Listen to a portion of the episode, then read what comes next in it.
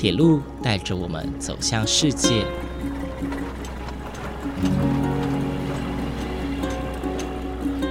现在，欢迎和我一起来到鬼世界，由正声广播公司台中台制作，胡浩辰主持。欢迎收听，欢迎来到鬼世界。各位听众朋友，午安！谢谢大家在每个周六中午十二点三十分准时收听，欢迎来到鬼世界，我是主持人胡浩辰。在上一周的节目呢，浩辰特地邀请到了一位国立台湾博物馆教育推广组的组长黄兴达组长，来跟大家聊聊有关于他们铁道部园区的过去以及现在还有未来。想必大家呢非常非常期待今天这一集的播出吧，因为我们即将要进入园区里面参观喽！马上就跟浩辰进入这个既古色古香又有创新风貌的地方吧，Let's go！浩辰现在来到的是铁道部园区的里面哦，第一展示区这个地方。那今天很开心，我们也邀请到了台湾博物馆教育推广组的推广助理陈燕云小姐来帮我们导览。欢迎燕云小姐。好，谢谢大家。哎，今天欢迎大家来到铁道部园区。那台博馆在这边呢，就是呃做了非常多丰富的一些展示跟一些就是古迹修复的一些历程，然后跟大家可以分享。那非常欢迎大家可以今天来这边，然后跟我们的呃铁道部园区见面，然后也去认识一下我们这个二零二零七月份才开放的一个新的园区。是是是，那今天我们就先谢谢陈小姐为我们介绍一下这边精彩的故事喽。嘿，好，那我们就先来看一下我们今天的这个第一个展间的区域。好，这个其实我们用一个小的展间，可是却很精彩的把百年的这个铁道发展的历史，甚至我们更有野心的把呃西方的，就是欧洲在工业革命之前关于铁道的历史，也微微的把它放进来，从一六八二年开始，然后一直到二零零八年高铁的诞生，在台湾开始行驶的这个这个历程。那我们可以从流民船的时代到日本时代的纵贯线通车，然后才慢慢的看到飞快车的出现，就是打破北高五点五小时的这个历史记录的这一刻。然后我们会后来看到所谓的捷运不同的轨铁轨也加进来，还有高铁的呃的营运。那我们就看到是速度的演进，然后我们同时也看到了就是历史的这个洪流哦，在台湾的铁道的这个范围就是演进的一些一些历程。那我们就把它展示用年表的方式在这个展间，让大家一睹为快。是，然后我们可以从这边看到很多的细节，比如说从这这边可以看到刘铭传时代的奏折啦，然后包括他怎么去跟单位就是申请一些款项，然后去建设这个铁道。那另外我们可以看到当时的车票就叫叫做龙马邮票。那这个邮票本来是用邮票的功能，但是它后来却在上面写上站名，变成了呃所谓的就是火车票。那旁边还会看到一张当时在大道城呃火车票房的照片。那这个地方其实就是现在的中心医院的呃那个位置。好，其实不是我们现在的台北火车站。那慢慢的我们可以看到，就是在日本时代的时候，为了纵贯线通车，其实也会有所谓的。开幕典礼啊，剪彩仪式这样子的活动，其实跟现在的新进的大型建设的剪彩都非常像。那我们还可以看到一些很多的建设，比如说淡水溪桥啊，就是当时在早期其实都是用木桥，然后慢慢才有金属的桥墩出现。所以我们也把这些照照片在上面做一些展示，那也去告诉大家说为什么会有山线跟海线的这个历史的脉络。那另外呢，还会看到。慢慢的就是战后出现了一些美国的援助，因为威伦当时会有一个呃冷战的一个阵线，所以美国的资金进来之后就开始有一些柴油车，然后另外也会开始出现一些呃比较新的、比较高速度的一些运载的一些形态。好，然后我们就可以看到这边有飞快车的出现，那后来还有以观光号为名的这种诶。蛮有趣的一些一些车辆的出现。那后来呢，为了要增加它的速度，把柴油又改良变成，应该是说又把电气电力的系统加进火车里面，变得速度更快。那但是在这个过程，我们也看到了新的竞争对手的出现，就是有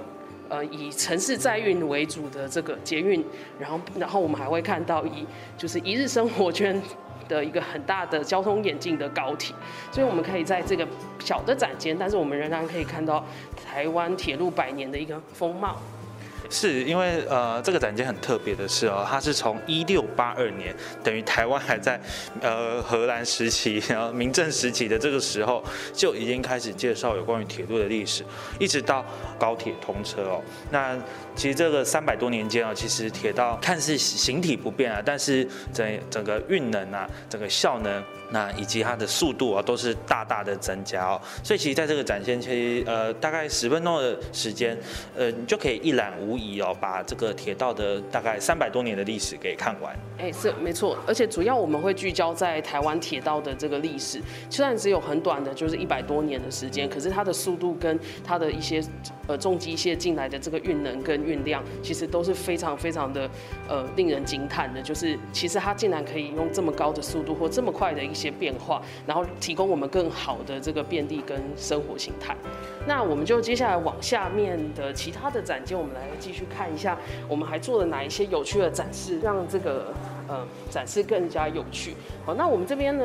因为刚刚有介绍到了历史，就是我们时间的现状的带状的进行。那我们另外也在空间上面做了一些介绍，就是我们这边有一个很大的互动装置，可以让大家看到各个。呃，分支的这个铁路线路、铁路的这个通车的日期跟通车的时间，好，就是我们可以借由这个转动这旁边的转盘。然后我们去真的了解以这个铁路为主的这个分段，然后它是什么时候去完工，然后它是在什什么样的情况之下，然后做出什么样新的更新，好，然后它的它的呃空间方面的分布，好，所以这是我们在时间之外另外一个用空间来来确认的一个东西，这样子，然后这个东西是可以跟大家做互动的，那另外也有支线跟干线的分别，我就可以在旁边的荧幕都可以做做做使用，是。呃，这个地方蛮特别的，其实就在刚刚的第一展示间，呃，应该说这边也算第一展示区嘛，哈，呃，一走进来，其实你会看到一个非常非常大的台湾哦，就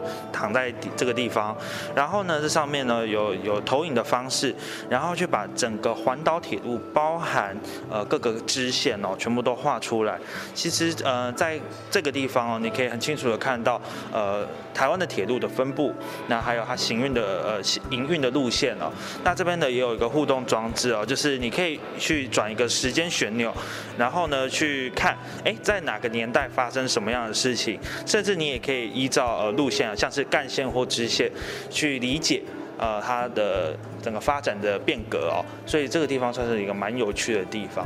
好，那我们接下来来看一下，大家也很熟悉，然后很嗯。生活的一部分就是车票的制作跟车票的样貌的改变。好，那我们这边呢可以看到，很早期的时候，其实就是车票是由铁路局这边统一去做印制，然后分送给各个车站。那其实小小的车票呢，是从也是从英国过来的。好，那它叫做爱德蒙森式的那个名片式车票，爱德蒙森火车票。好，那这个火车票呢，它其实上面有。虽然小小的一张，就是大家平常在很早期很熟悉的那种，就是嗯，其实就是巴掌比巴掌还小的那种小车票，就是长方形的那种小车票。没错，然后这种小车票呢，它上面其实除了要记载它的起讫站，然后还要记载它的票价啦，然后票种，然后车种，然后还有它的流水号跟日期，然后跟发行的公司，所以它其实小小的一个的细小小的一张空间里面，但是它的细节非常的完整。好，然后。他们是统一印制之后发送，然后如果呃每一次的印制都有一定的量这样子，那但是也因为后来的电子的车票出现，那这样的车票已经呃渐趋就是消失，那剩剩下现在只有部分的站会，比如说以特制的方式，就是呃周年庆纪念活动啊，或者是。呃，常态性的去使用它已经变得比较少了。对，现在的车这种车票好像比较多是纪念性质的。对，就是像那种追分成功啦，然后等等这种纪念性质的车票会比较多一点。那我们这边也有多媒体去介绍。当时是怎么样去制作这些就是车票，然后这些师傅都用怎么样的去去做印刷？其实非常非常的严格，因为它算是有价证券，所以它必须要经过一定的程序跟一定的审核的机制，然后还有所有的量都要做清点，因为它其实就会牵扯到金额的金钱的流通，好，所以这对他们来说是一个很重要的一个业务。哇，是哦，其实看不要看那个小小的车票一张哦，其实背后的功夫算是蛮大，而且呃也没有想到说原来一张小小的车票上面哦有记载着那么多，其实是蛮重要的资讯哦。呃，这个算是一个，也是算是一个惊喜，真的一个小非非常非常大的亮点哦。对。好，那我们也要看一下，除了车票啦，然后还有历史之外，我们另外也会看到其他的就是经典的车款。其实台湾呢，虽虽然说我们铁路真的要坐坐火车的话，我们其实不太会超过八个小时以上的就是的车程，对。但是其实在最早最早的时候，大概在日本时代，其实要十个小时北高，所以他们其实会有加挂相关的餐车。不过日本时代的餐车已经现在我们都不存。那我们现在在这边展示的其实是战后。就是由铁路局这边去营运的这个餐车的机制，那这些餐车都是原件。那我们是从台北机场最重要的尾火车维修中心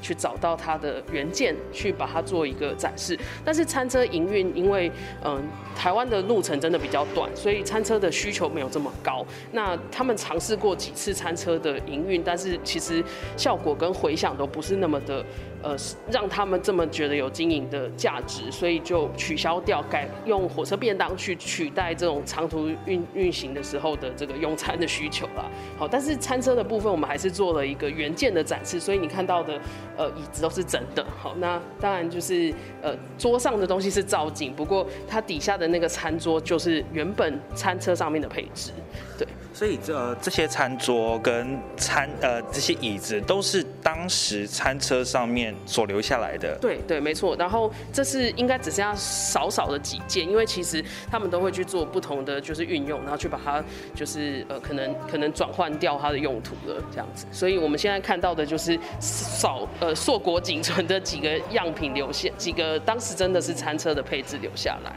然后另外也可以看到这边会介绍，就是帮火车有一个命名的仪式，然后会有光华号啦、观光号，这个叫做火车名板，好，就是他会去说这个帮这个火车命名，然后让他就是让大家有一个。呃，有一个比较关注的焦点这样子，嘿，然后这个也是，啊，这个是复制品，不过但是火车上的确有一些老照片，我们可以看到车头会有这个明板去帮他做这个就是宣传或目光的集中的地方。是呃，其实，在很多照片哦看都会看到哦，因为像呃铁道部园区这边展示的是三种，分别是光华号、观光号和莒光号。其实大家如果去看早期哦，呃，大概六七年代的照片，其实很多的火车。头上面都会呃，就是车头的部分都会去加挂这些东西。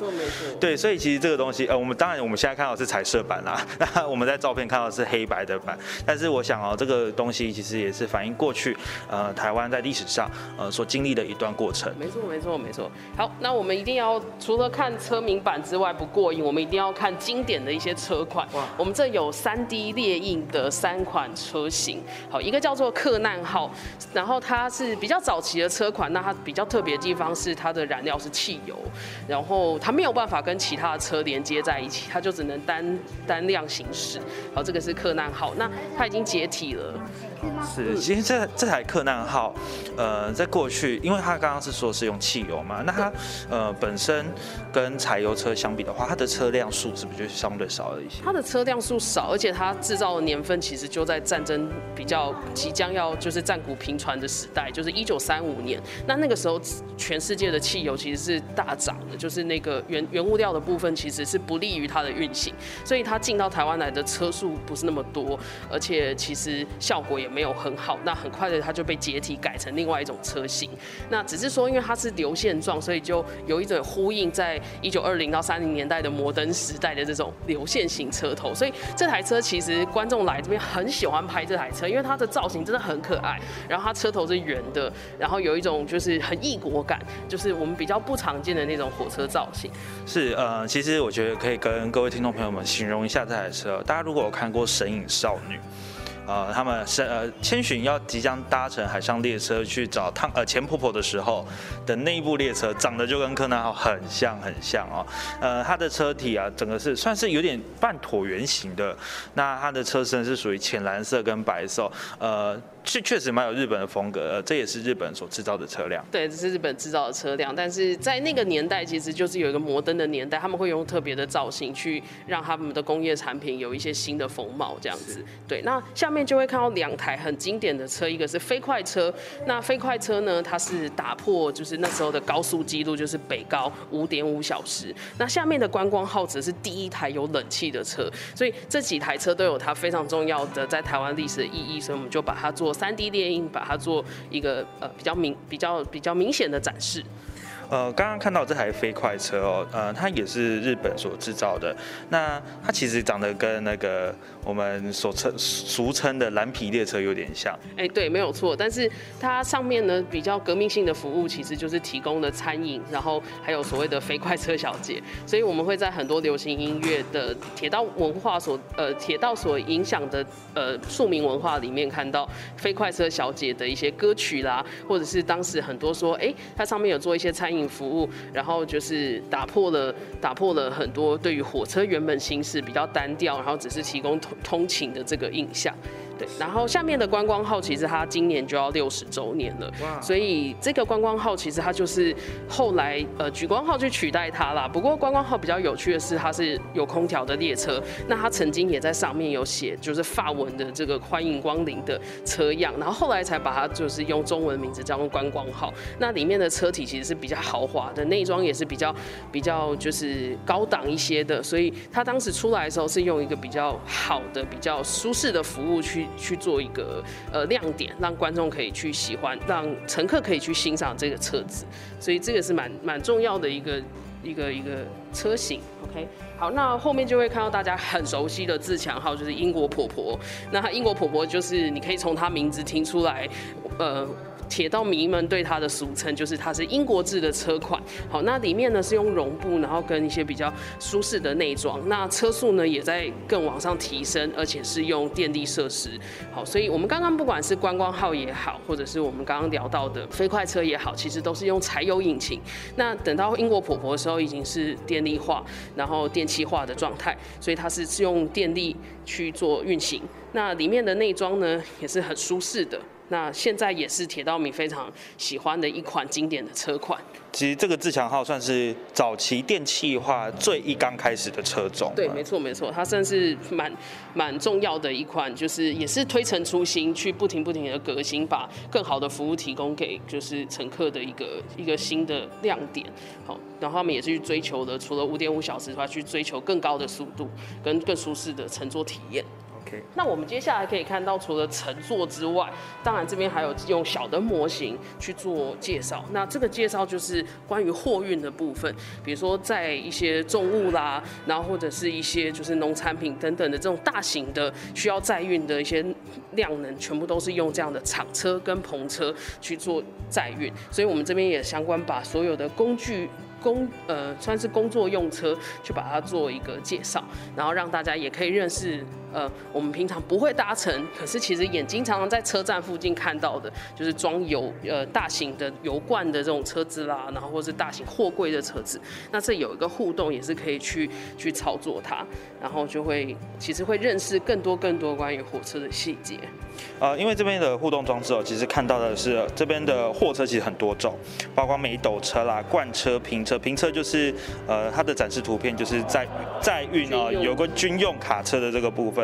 所以其实可以看得出来，其实台湾呃在运送货物上，其实铁路算是占扮演的一个很大的重要的角色哦。因为其实货呃货运的量啊，在日本时代一九二零年代、三零年代就已经非常非常需求非常的旺盛。因为自从有了中关铁路之后，我们的船运就是以河运、海运的这个系统就慢慢的被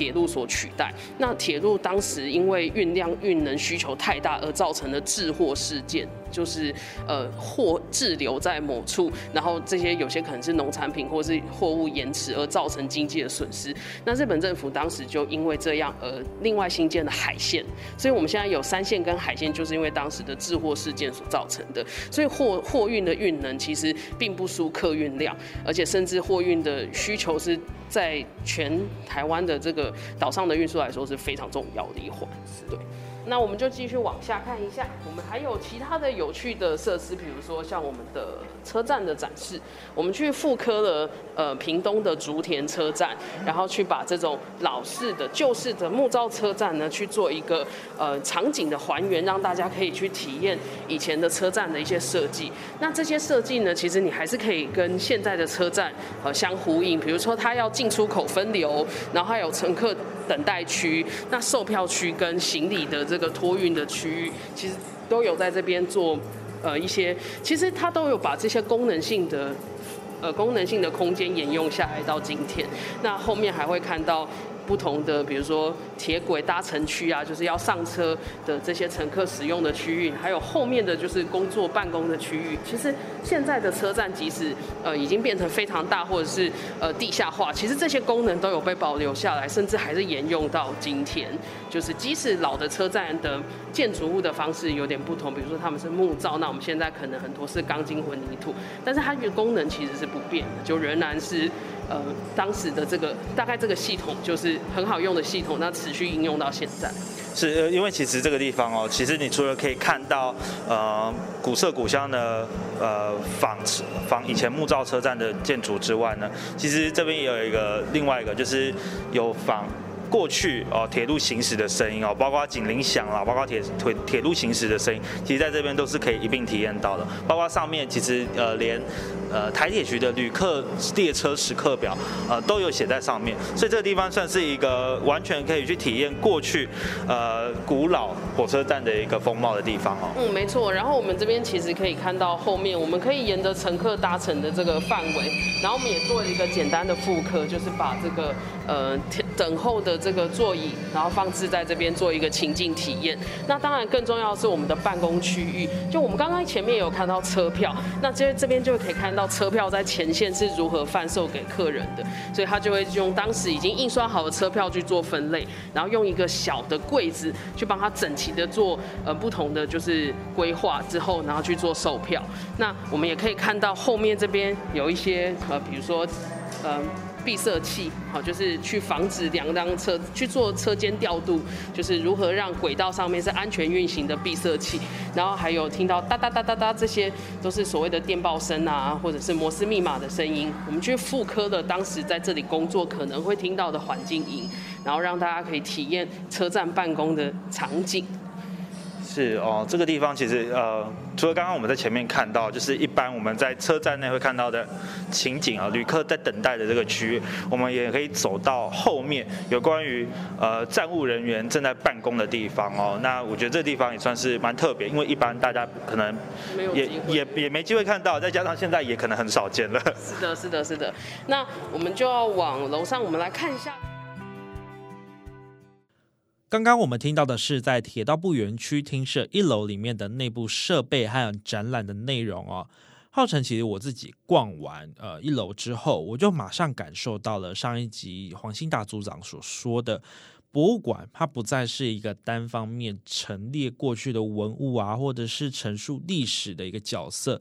这里用了很多现代的科技和现代的技术去打造更亲民的展示方式，也就是说，很多的参观民众是可以透过互动去了解这边想要传达的资讯哦。很多的民众都可以更深入浅出的理解这里要传达的一些理念啦，或者是想要传达的一些故事。在下一集的节目内容一开始，陈小姐要带着我们去参观一座铁道模型。铁道模型其实没什么特别的，很多地方都有，很多地方也都有卖。但是这个地方不一样哦，它可是斥资两千三百万打造而成哦。重点是它还会切换日夜景，让民众欣赏这里有什么样不同的风貌。呃，很多的民众啊来到这里，哇！非常非常的喜欢啊，根本是不想离开啊！到底是什么样的铁道模型会让大小朋友都爱不释手呢？除此之外呢，陈小姐也会带我们到铁道部园区的一个很大的空间，叫做部长室。过去呢，铁道部的部长就在这里办公，这里可是有着非常特别的建筑风貌哦。更精彩的内容，请继续锁定下周同一时间的《欢迎来到鬼世界》喽！我们今天节目就到这边结束了，谢谢您的收听，我们下次再见，拜拜。